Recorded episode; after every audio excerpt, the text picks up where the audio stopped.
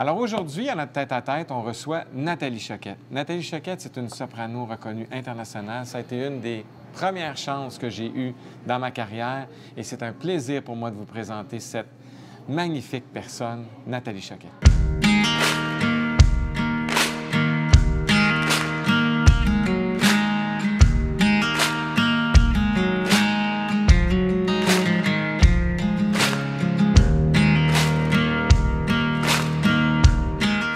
Quand Emma m'a dit, tu je- on veut peu relater l'histoire de l'agence, puis les gens qui ont marqué, je pouvais pas pas t'avoir. C'était comme impossible, dans le sens où tu es la première. C'est vrai. Tu savais ça, hein? Ben écoute, euh, ça, ça me fait vraiment chaud au cœur parce que c'est vrai que la tournée qu'on avait, que tu avais organisée, Ouais. tu sais, la tournée Eterna, Éternel, oui. ouais, c'était euh, des chants sacrés que j'avais Oui. enregistrés euh, avec des disques qui se battent, euh, initiés par... euh, en fait, ce projet était complètement fou parce que c'était Edith Provost qui avait perdu son père, Ouais, puis qui m'avait demandé si je pouvais enregistrer quelques airs sacrés de façon modeste. Mais après ça, je- avec orgue et voix, mais j'ai dit, mais il me semble que ça serait beau d'avoir une petite chorale. Puis il dit, oh oui, quelle bonne idée, on ajoute la chorale. Ensuite, mais j'ai dit, mais tu sais, des cordes, là, c'est comme. C'est bon. C'est tellement bon. Alors, on a ajouté les cordes, puis après, puis un clavier ou une harpe. Et finalement, cette histoire complètement folle est tombée entre tes mains Ouais, habiles. ouais. Et nous avons fait la merveilleuse tournée Eterna dans les églises du Québec Ouais. avec euh, orgue et le choral, Ah, avec des cordes et tout. Ah non, ça, c'était. Puis c'était un projet qui avait été primé aussi à la disque, qui avait remporté des prix. Ça avait été vraiment. Non, ça, ça a été une belle aventure, mais je pense qu'il fallait être fou pour accepter ça au départ. Parce que aujourd'hui, je, me... je repensais à ça. Je me disais, est-ce que j'aurais accepté ce projet-là aujourd'hui? Peut-être, mais je me disais à l'époque, je pense que c'était juste la, ma belle naïveté puis l'enthousiasme d'Edith, parce que c'était, elle, avait, elle avait cette énergie-là, Edith, Ah, qui, ouais, ouais. qui Ouais. nous convainquait d'à peu près n'importe quoi, d'embarquer dans tout. C'était incroyable. Mais pour que, tu sais, qu'est-ce qui. Tu sais, je veux dire, nous, ça fait quand même maintenant 15 ans presque, donc du 18 ans, ça fait combien? 17. Donc, ça, c'était 2003, 3, 2005, donc, doit 17 ans finalement qu'on travaille ensemble. Mais les gens n'ont pas idée un peu de la, de la relation qu'on peut avoir. Tu sais, souvent, ils. Ils le voient pas parce que c'est pas ça qu'ils voient. En fait, ils voient le résultat, ils voient le spectacle. Mais toi, comment tu, tu vis ça, la relation avec nous autres depuis 17 ans? Ben, moi, c'est euh, familial. Oui, c'est ça, c'est le fait. C'est tout. Moi, je ne suis pas une personne qui se sent à l'aise dans les trucs genre euh, euh, corporatif, formel, business. C'est pas mon truc. Moi, je suis une fille de famille. La chose la plus importante pour moi, c'est toujours de ressentir l'esprit de famille. Puis il n'y a pas une personne de ton équipe, ni commençant par toi, qui m'a pas donné ce, ce sentiment-là. Et, et je suis vraiment à l'aise. Et euh, tu sais, c'est- pas, il n'y a pas de je me sens pas poussée dans le dos, je me sens pas comme. Moi, j'aime les choses naturelles, puis c'est ça, c'est ça qui me plaît, c'est que je me sens moi-même avec vous. Tu sais, vous me connaissez depuis oui. tellement longtemps, puis euh, tout ton personnel euh, Oui. est tellement chaleureux, des gens de cœur euh, qui l'ont prouvé. Moi, ça m'a tellement ému quand on avait fait Laurent et compagnie, de vrai, voir ah oui. euh, toute ton équipe, euh, Lise Boyer, euh, Ah, régisseur, l'autre attitrait l'accueil des artistes, la pub et tout. Puis c'est cette solidarité, Mhm. c'est euh, euh, il y a de la place pour la fantaisie, même si je viens d'un milieu classique puis que c'est pas trop le, le- le focus de l'agence, mais je pense que votre focus c'est justement la diversité. Oui, puis prendre soin des artistes. Oui, c'est ça. Ça, c'est ça qui, qui est extraordinaire. Mais tu sais, toi, dans les faits, c'est un peu aussi familial, la musique, en quelque part. Là. Ah ouais, ben je pense que je, je suis tombée euh, en amour avec le film The Sound of Music, la mélodie du bonheur. Puis c'est Julie Andrews et sa voix et, et tout le truc des enfants qui chantent. Puis ça a toujours été mon rêve. J'ai toujours voulu avoir une maison remplie d'amour, de musique et de joie. Et puis on dirait que ça a été comme mon fil conducteur dans ma vie. Et Mais c'est ça à cause de ce film-là que tu as décidé de faire la musique? Je pense que ça a eu une très grande influence dans ma vie parce que je voulais être tous les personnages. Je voulais être Julie, je voulais être chacun des enfants, je voulais même être le capitaine, je voulais être tout, tout, tout. Mais ça et aussi, et, premièrement pour, pour l'attrait de, de la musique, de la joie de la musique, parce qu'il y a tellement de joie. euh, le film, euh, la chanson euh, The Lonely Goatherd, I got a hill, the Lonely Goatherd. Ouais. Moi, j'écoute ça, c'est comme, il n'y en a pas de problème dans la vie quand j'écoute ça. Puis, les chansons émouvantes aussi, inspirantes. C'est un film très inspirant. Mais c'est vraiment à 11 ans que j'ai eu le coup de foudre pour l'opéra. Euh, quand mon père m'a forcé à aller euh, entendre... Okay, littéralement forcé. littéralement forcé. Ma sœur et moi, on n'avait pas le choix avec, le, avec papa. Il nous a même obligés à prendre le synopsis de l'opéra par cœur, qui était tel personnage, Aïda, machin. Ah, on, on, le boudait, on était tellement pas contente. Il nous a traînés là on habitait à Rome à l'époque parce qu'il travaillait là-bas. Et puis, euh, c'était un spectacle extérieur dans des ruines romaines. Et là, j'ai entendu pour la première fois de ma vie un orchestre symphonique live. Et puis, quand les chanteurs ont commencé à chanter, j'ai dit, mais c'est quoi ce son? Et j'ai été obsédée par ce son euh, dès l'âge de 11 ans. Et en fait, j'ai jamais voulu faire une carrière en chant. J'ai juste voulu être capable de chanter l'air de la Reine de la Nuit. C'était parce que je, suis un petit peu... Euh, je suis pas une personne très pratique. Je vis vraiment dans, dans, un monde euh, très fantaisiste. Puis pour moi, le but dans la vie, c'était d'être capable de chanter cette air-là, mhm. sans savoir après comment je ferais carrière. Je, ne savais même pas ce que ce que c'était qu'une carrière de chanteur. Euh, je, je veux juste savoir chanter ça. Puis, et, tout le reste euh, a suivi par après. Puis, euh, mes filles font de la musique, euh, on chante en famille, on, aime ça. voilà. Puis, ben c'est ça qui est extraordinaire. Mais tu sais, dans, dans, tout ce parcours-là, parce que tu as un parcours qui est riche et incroyable, y a-tu un projet que tu n'as pas fait, tu te dis, ah, j'aimerais ça faire, j'aimerais ça faire ça? Parce que tu as tellement, comme tu dis, puis ça, les gens, pour qu'ils sachent, c'est c'est vrai que tu es la, probablement la plus créative que j'ai jamais rencontrée de ma vie. Tu as des idées comme ça se peut pas. Ben, c'est presque un problème parfois. Y a-t-il quelque chose que tu dis, ah, ça, j'aimerais ça faire ça? Ah oui, ah oui, oui. Ben, à 11 ans, je, me suis juré que j'aurais euh, deux carrières. En fait, même trois. OK. Et, euh, alors, la première, c'était chanter comme ces gens-là. La deuxième, c'est jouer des rôles de vieilles dames dans des films. Et puis la troisième, c'était d'écrire des, des, romans policiers comme euh, Agatha Christie. OK.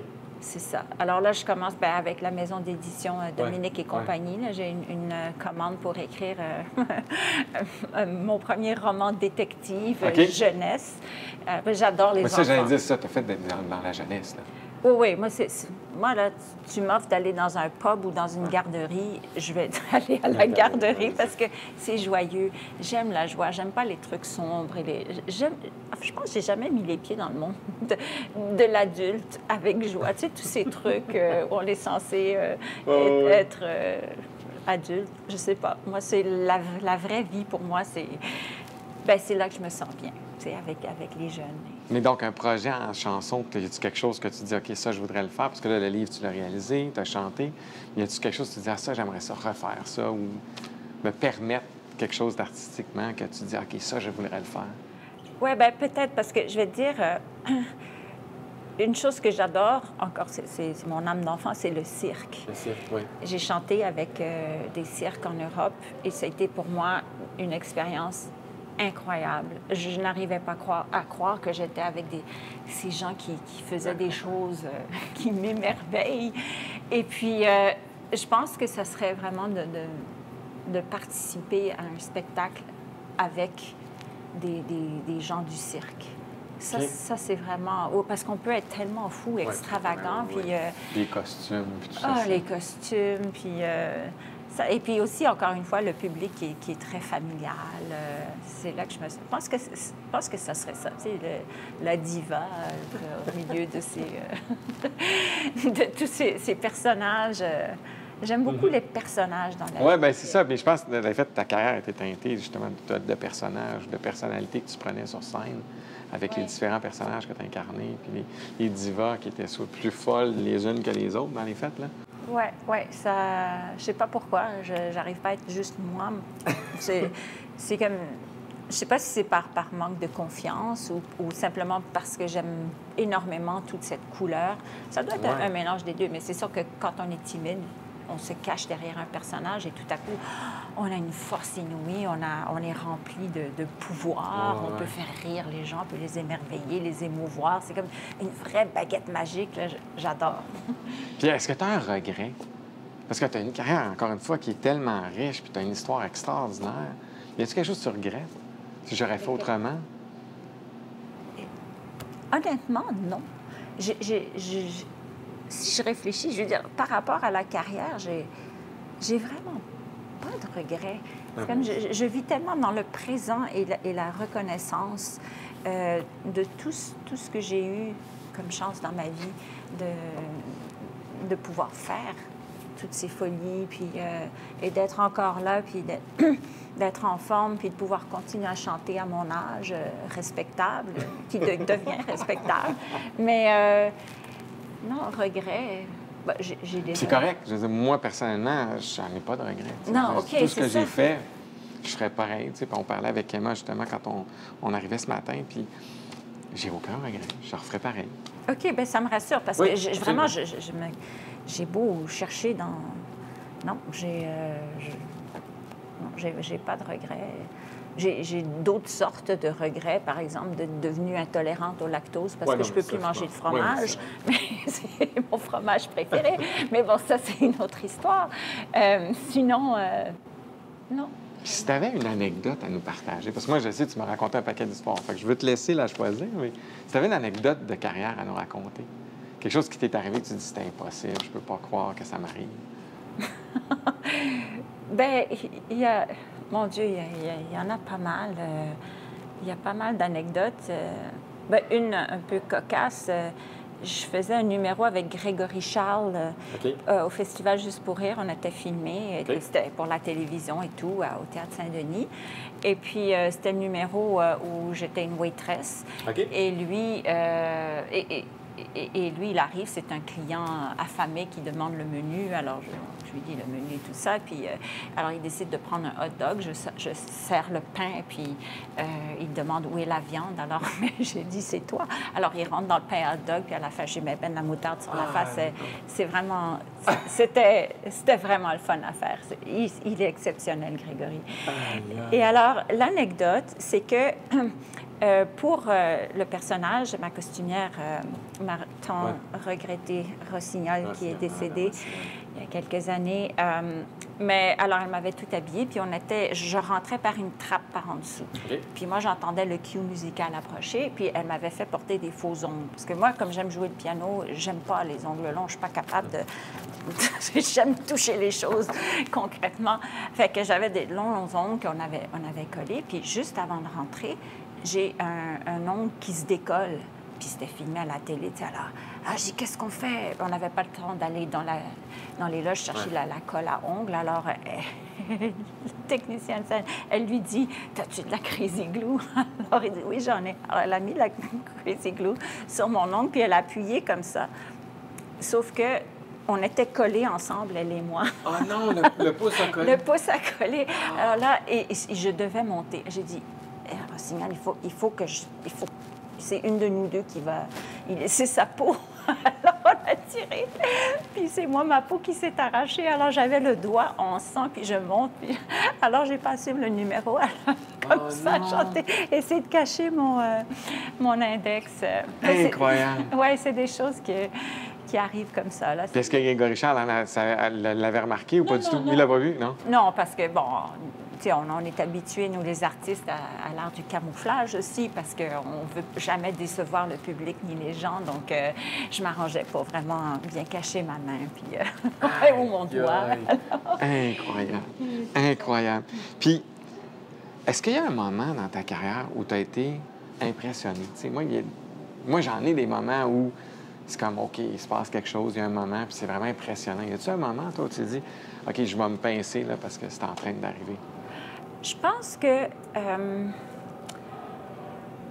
quand j'ai chanté à Vienne avec la Philharmonie de Vienne, l'orchestre philharmonique, euh, c'était pour les fêtes du Nouvel An et au Concerthaus de Vienne. C'est comme genre Mozart a joué là. Tu comprends ce ah, pour toi, c'est mythique. Pour moi, là, c'est vraiment mythique. Et puis, euh, et alors, les musiciens, ils sont très top-notch et tout ça, là, musicien classique. Puis moi, j'arrivais avec mes folies et tout. Puis le, le, chef d'orchestre était super content de faire ce concert avec moi, puis comprenait le concept. Et il dit Je vais rien dire aux musiciens. Je vais pas leur dire tout ce que tu fais parce que je vais pas les. Tu sais, Alors j'arrive, puis. Euh, et je, on fait la répétition, mais je faisais zéro folie pendant la répétition. Et au concert, devant tout ce public, et puis les gens viennent quand ils sortent, là, c'est que vraiment, ils sont habillés chic, c'est un happening. Il y a un euh, oui, il y a, un, c'est un way of life, la musique là-bas. Fait que je sors sur scène, puis là, je, je fais mon spectacle avec tout l'humour et tout. Les musiciens n'en revenaient pas. Ils essayaient de pas rire. Ils n'avaient jamais vécu une chose comme ça.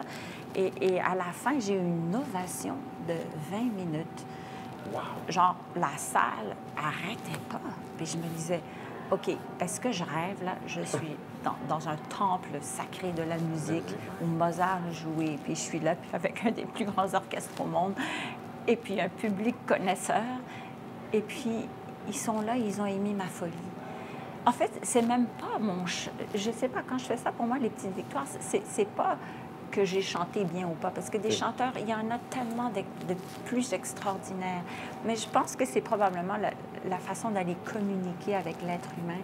Puis, ayant grandi dans différents pays tout le temps à, à, cause du métier de mon père, pour moi, la communication, c'est vraiment important euh, parce que je ne comprenais pas la langue. Donc, c'était comme la communication par les yeux, les gestes, le cœur qui comptait avant tout. Et puis, euh, et ça, pour moi, c'est ce qui m'avait touchée. C'est qu'au-delà de la musique classique, ils ont ils ont ressenti cette espèce de joie, de folie que j'essayais de partager avec eux. Ah, c'est extraordinaire. Hey, merci infiniment d'avoir partagé ça avec toi. nous. Je te remercie. Ben, je t'aime, Vincent, puis euh, bravo à toi pour euh, vraiment ben, merci tout à toi ce que tu accompli. confiance. Vraiment. Merci.